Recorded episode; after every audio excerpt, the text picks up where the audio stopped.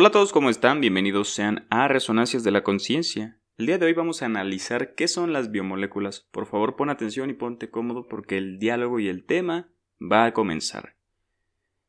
¿Qué son las biomoléculas?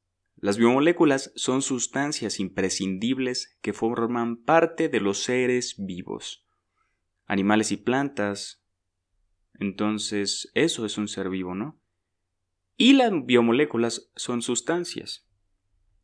Las biomoléculas se forman a partir de los seis elementos químicos más abundantes en los organismos, que son el carbono, el hidrógeno, el nitrógeno, el oxígeno, el fósforo y el azufre.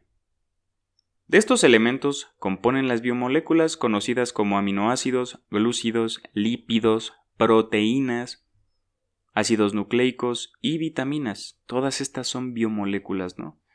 Y están compuestas por estos elementos químicos que ya te mencioné, ¿no?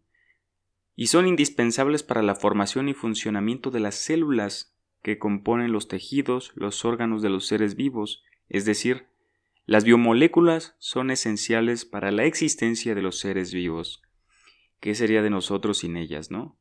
Son parte fundamental del funcionamiento para nuestro sistema inmunológico, para nuestra nutrición, para mm, el correcto funcionamiento de, de cada, cada pedacito que conforma a un ser vivo o al ser humano. Pero hay varias, ¿no? Hay varios tipos de biomoléculas. Existen dos tipos de biomoléculas que son biomoléculas inorgánicas. Las biomoléculas inorgánicas son necesarias para la vida. En general, se encuentran tanto en los organismos vivos como en los cuerpos inertes, se caracterizan por tener bases de carbono.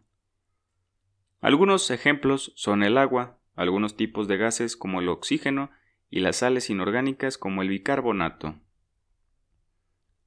Biomoléculas orgánicas.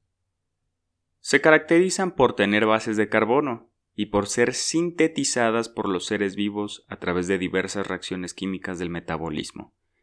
Estas biomoléculas se agrupan de la siguiente manera. Aminoácidos conforman la base de las proteínas y participan en diversos procesos biológicos. Por ejemplo, la glutamina, la cisteína y entre otras. También tenemos los glúcidos, también llamados carbohidratos.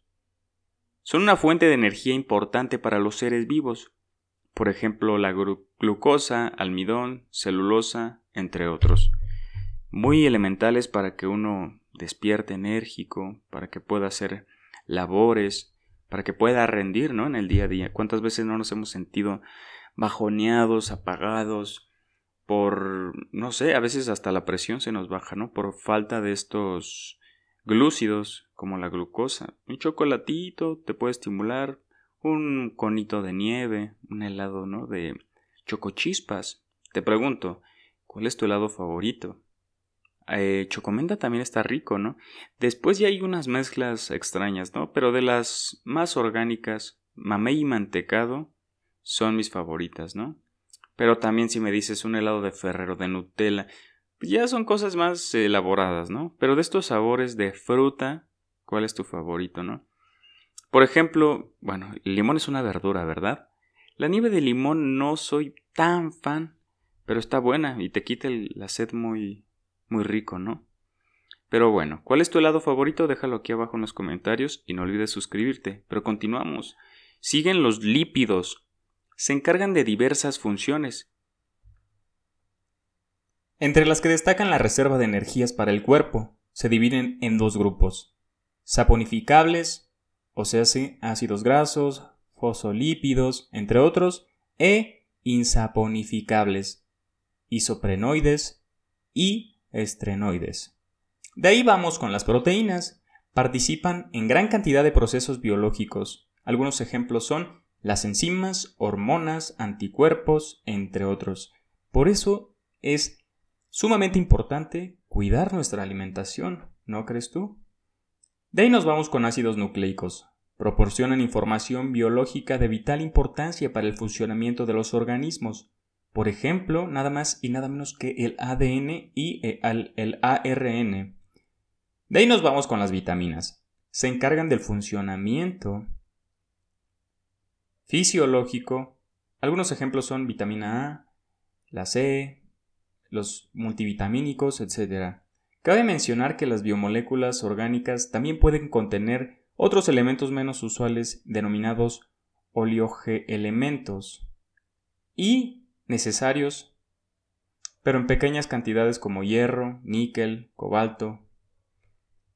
Las, funciones principales de las biomoléculas son conforman la materia empleada por las células que posteriormente forman los tejidos, órganos y demás estructuras necesarias para la existencia de los seres vivos. La diferencia de las biomoléculas genera problemas de salud y enfermedades, o se hace que estén mal. Libera energía a través de los glúcidos, permiten la conclusión de enlaces múltiples en diferentes elementos, transportan los nutrientes y otro tipo de sustancias, controlan el correcto funcionamiento de los organismos vivos, contienen información genética gracias a los ácidos nucleicos que será heredada por cada organismo. Las biomoléculas forman parte de nosotros. Recordemos que nosotros, célula a célula, formamos parte de algo enorme, de algo importante. Cada célula está cargada con diferentes elementos.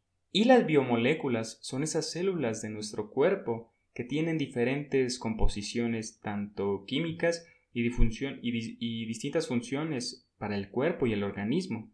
Recuerda que nuestro sistema inmune está cargado de todas estas para el correcto funcionamiento, para poder prevenir eh, virus y bacterias, para matar insectos, para, o sea, que se nos metan esos bichos, perdón. Pero bueno, espero que te haya gustado este tema. No olvides que te puedes suscribir. Te mando un gran abrazo y nos vemos en un próximo episodio. Chao.